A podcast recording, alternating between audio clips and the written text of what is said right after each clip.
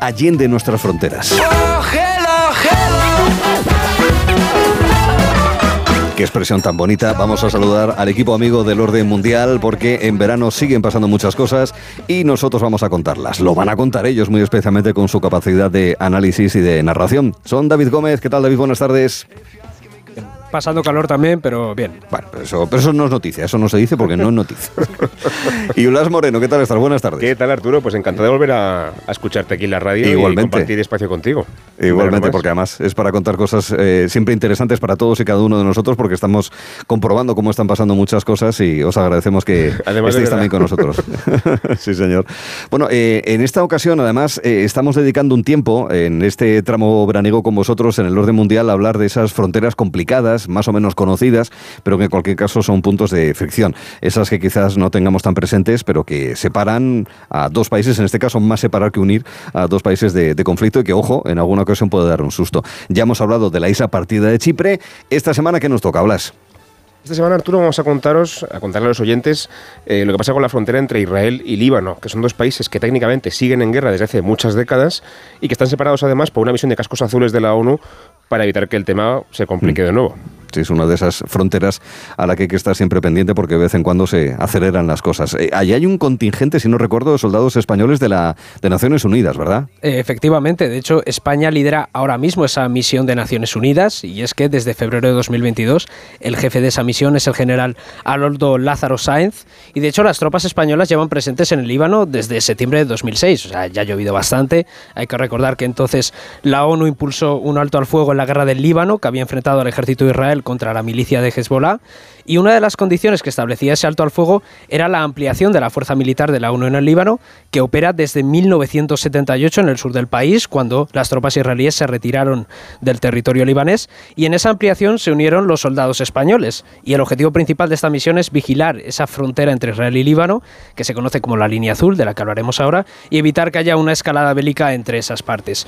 Y actualmente esa fuerza interna de la ONU en el Líbano cuenta con unos 10.800 eh, 10.800 personas, 10.000 militares, mm. de los cuales 650 son militares españoles. Sí, eso es la FINUL, ¿no? Es, como se llama. Exactamente. Por su acrónimo. Sí, que, es, que creo que decían que era una fuerza provisional, provisional de 50 años. Pero 50 años van ya, sí.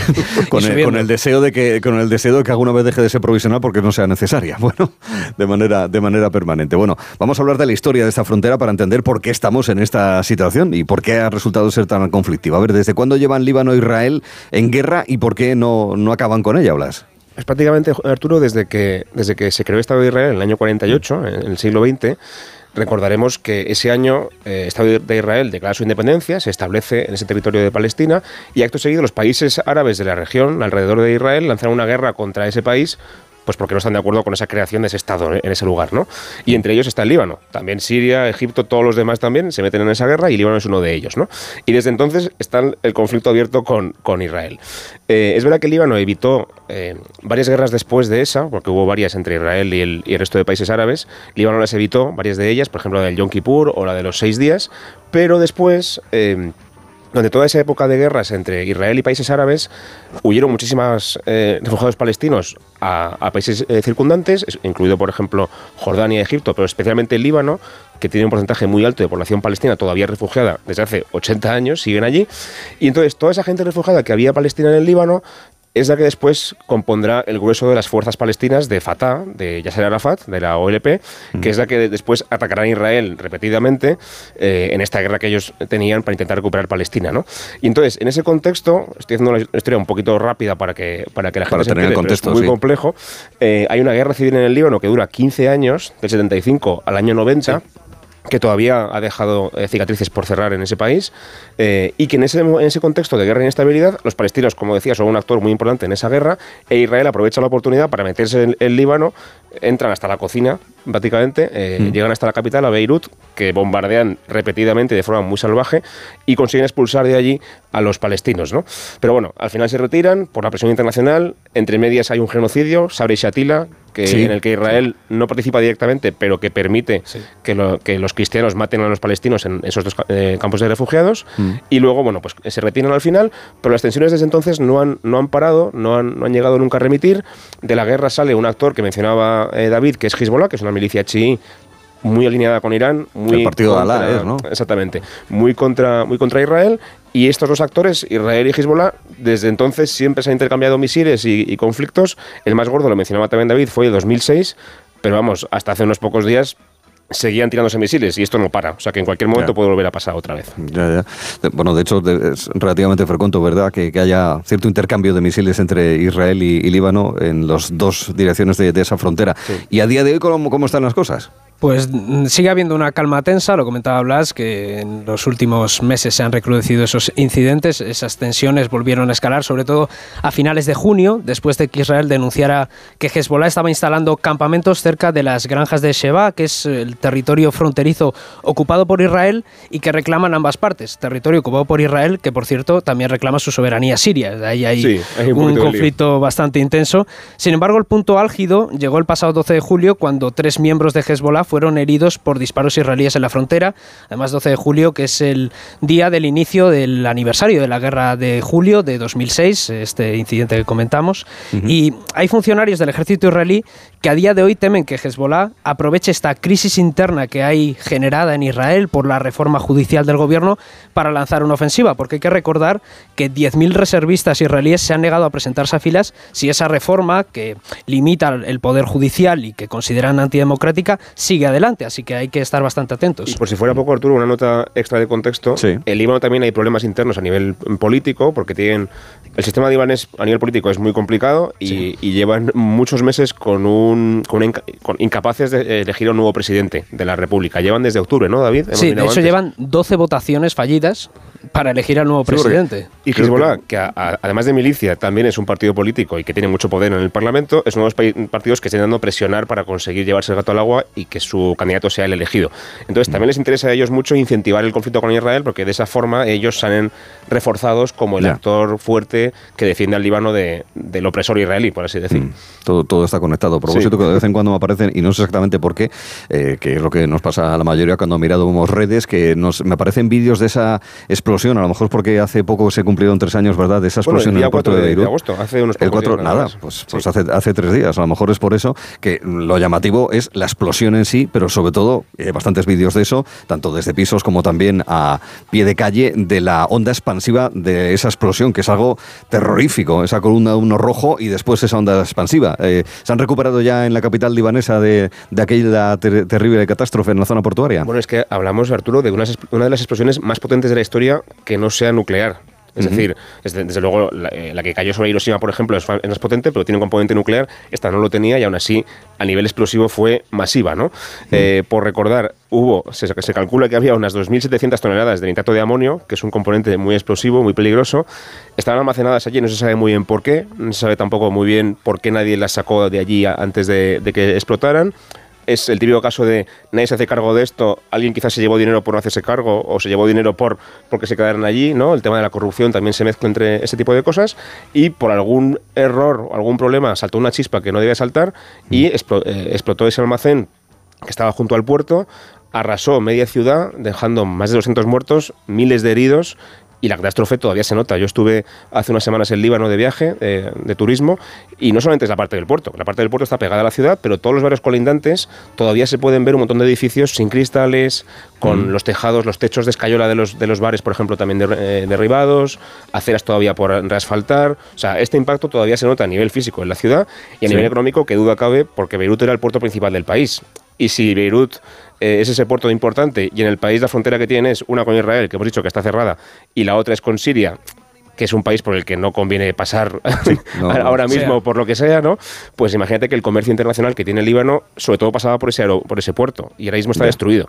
Así que el problema que tienen económico es también muy grande y todavía no han conseguido recuperarse ni a nivel económico ni a nivel, a nivel tampoco físico ni tampoco a nivel judicial. La investigación nunca se ha llegado a esclarecer qué pasó y desde luego los responsables han intentado quitarse las culpas siempre que han podido.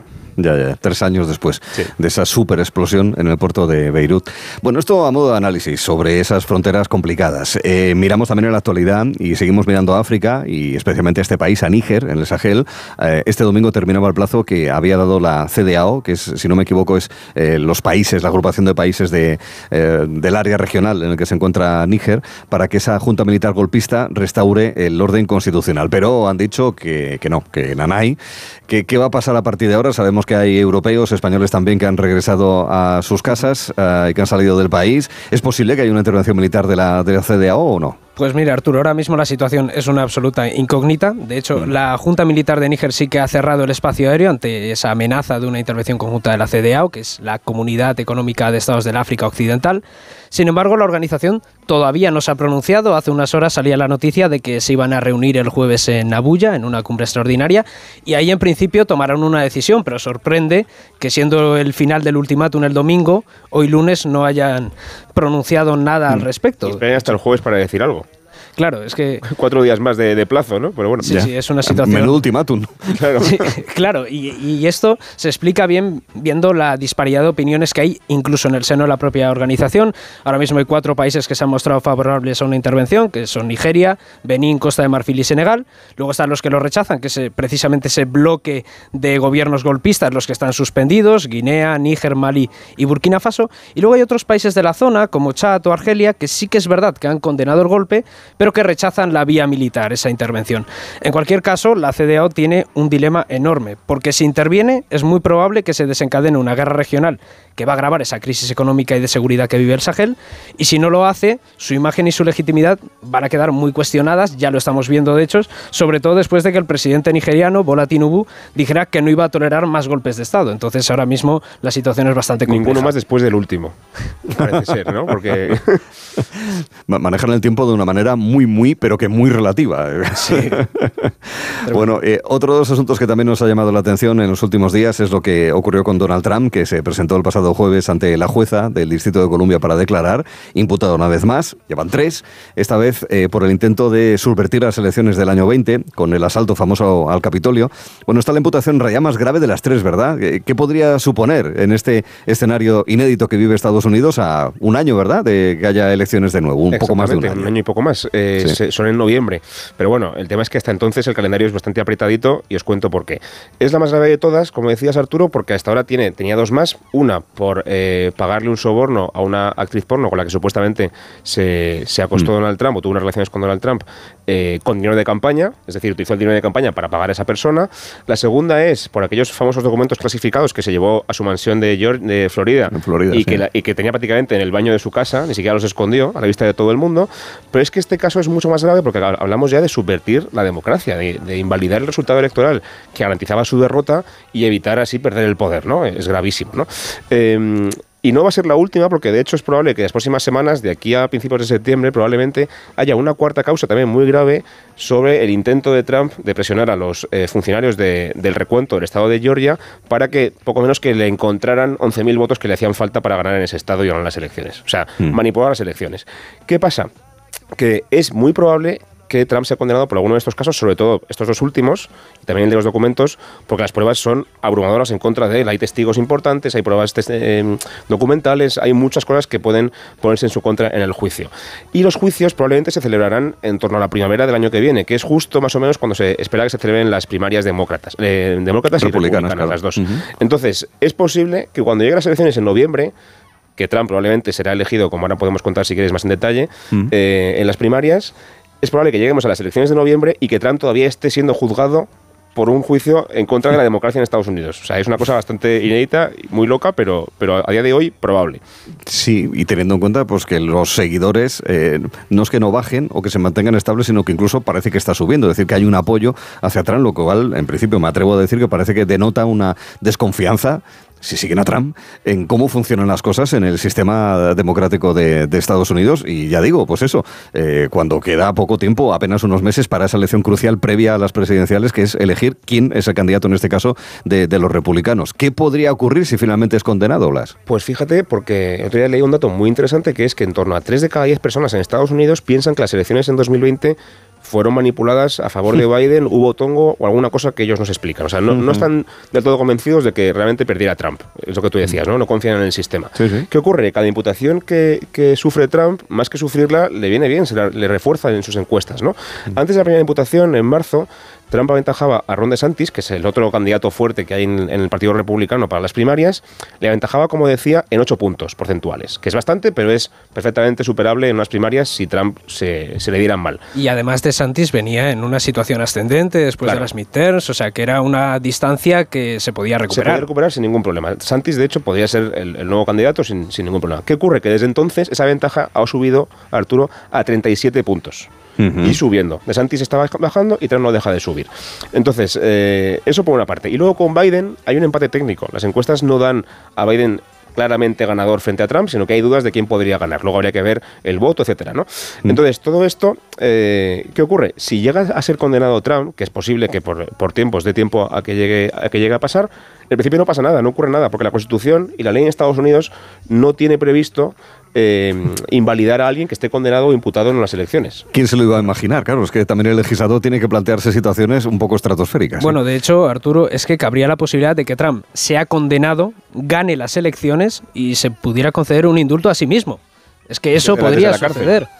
es una situación distópica absolutamente. Insólita, desde luego, no, hay ningún precedente parecido. ¿Ha, habido algún candidato muy alguien poco importante, ¿no? O, poco, poco relevante que se ha presentado teniendo algún cargo o incluso estando condenado, pero nunca tenía opciones de ganar. Ningún partido grande ha llevado a nadie a las elecciones que tenga una condena.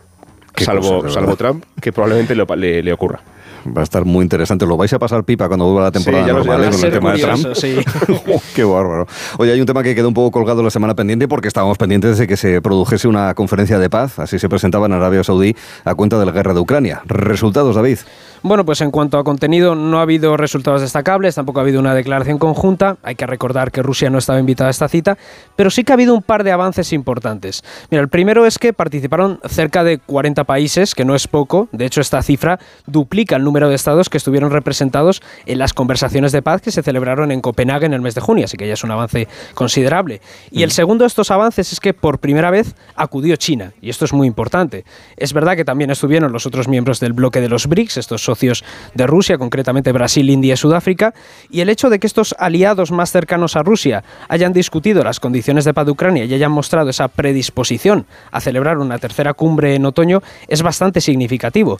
Y de cara al futuro, esto le va a añadir presión a Rusia, porque Moscú va a tener que elegir entre empezar a sentarse en la mesa o aislarse más diplomáticamente, y sobre todo si esas tropas rusas que están en Ucrania siguen sin obtener grandes avances en el frente. Pues a ver cómo sigue ese, ese asunto. Oye, curiosidades ya para ir finalizando. Eh, también quedó en punto en alto lo de la bandera de Mozambique, donde hay un AK-47. ¿Por qué, Blas? bueno, Mozambique es el único país del mundo que tiene un arma eh, de fuego en su bandera. Es verdad que hay otros países que tienen armas eh, más tradicionales, un machete, por ejemplo, en el caso de Angola, o alguna arma tradicional, lanzas, por ejemplo, en el caso de Kenia, pero ningún país del mundo, salvo Mozambique, tiene una escopeta, un rifle de asalto, ¿no? De, de, fuego. ¿Por qué la incluyen? Bueno, Mozambique incluyó el famoso Kalashnikov como símbolo de su lucha contra, contra Portugal por la independencia, que fue una guerra muy cruenta, muy complicada, y consiguieron salvar y representa esa resistencia y esa liberación frente a la colonización portuguesa. ¿no? Eh, y como digo, es el único país que tiene este símbolo em, eh, en su bandera, aunque sí es verdad que hay otros países que tienen el Kalashnikov reconocido como parte de su escudo nacional, que es el caso, por ejemplo, de Zimbabue, Timor Oriental ah. o Burkina Faso, que también son tres países que de nuevo comparten esa historia de lucha contra el colonizador eh, europeo y, de resistencia contra, bueno, el opresor. Y es que el Kalashnikov es tan importante para Mozambique que está consagrado en la propia constitución como un símbolo nacional como arma que sirve para proteger. Es una cosa increíble. Sí, lo más que es un poco como mínimo anacrónico posiblemente, pero bueno, oye, cada uno que se organice como, mientras no haga daño a los demás, pues nada. Y David, tu curiosidad. Pues mira, yo hoy no voy a hablar de vexilología, vamos a cambiar un poco. Yo traigo una curiosidad sobre Grecia y tiene que ver también con las fronteras. Porque, no sé, sabéis que Grecia forma parte del espacio Schengen y eso significa que cualquier ciudadano de la Unión Europea puede circular, en teoría, libremente por su territorio. Y digo en teoría porque hay un lugar específico de Grecia donde esto no es así, que es el monte Athos. De hecho, su ah. acceso está prohibido a las mujeres, literalmente, prohibido, no pueden acceder a él. ¿Y cómo es eso posible? Pues por motivos religiosos. El monte Athos es un lugar sagrado de la Iglesia Ortodoxa y aunque el territorio pertenece a Grecia, su soberanía es de Grecia, está gobernado de forma autónoma por los monjes ortodoxos debido a una bula de oro, que era una especie de bula papal, que emitió en el año 885 el patriarca de Constantinopla, que consagró el territorio al monacato. Y por eso el monte Athos no forma parte del espacio Schengen. ¿Y a quién tengo que presentar el pasaporte entonces? Si no, me dejan el monte a todo. ¿Me hago monje ortodoxo o no entro, no? Es muy complicado entrar, sobre todo si no eres ortodoxo. Hay que pedir un acceso especial y te lo tienen que conceder con mucho tiempo de antelación. Puede que no te lo concedan. Creo que hay una restricción de gente, ¿no? Sí, eh, está limitado a personas que no son ortodoxas, 10 personas al día, y los que son ortodoxos un máximo de 100. O sea, es una ah. cosa tremenda. Bueno, que o una de dos, o planificarlo o verlo en un documental. más bien lo segundo, me parece. Más bien lo segundo va a ser mucho más sencillo, sin duda alguna. Bueno, pues ahí está. Curiosidades que nos cuentan tanto Blas Moreno como David Gómez para finalizar este orden mundial, donde quedamos emplazados para la semana que viene para ver cómo van evolucionando cuestiones como Níger, que obviamente aquí en la radio pues eh, iremos explicando en informativos en, en, Onda Cero, como también cuestiones de más largo alcance, porque la actualidad no solamente el día a día, sino también el explicar lo que ha pasado hace años, lo que está ocurriendo ahora y lo que puede ocurrir en el futuro más cercano. Lo hacemos con el equipo del orden mundial. Compañeros, muchas gracias y hasta la semana que viene. Un abrazo. Hasta luego dentro de un rato.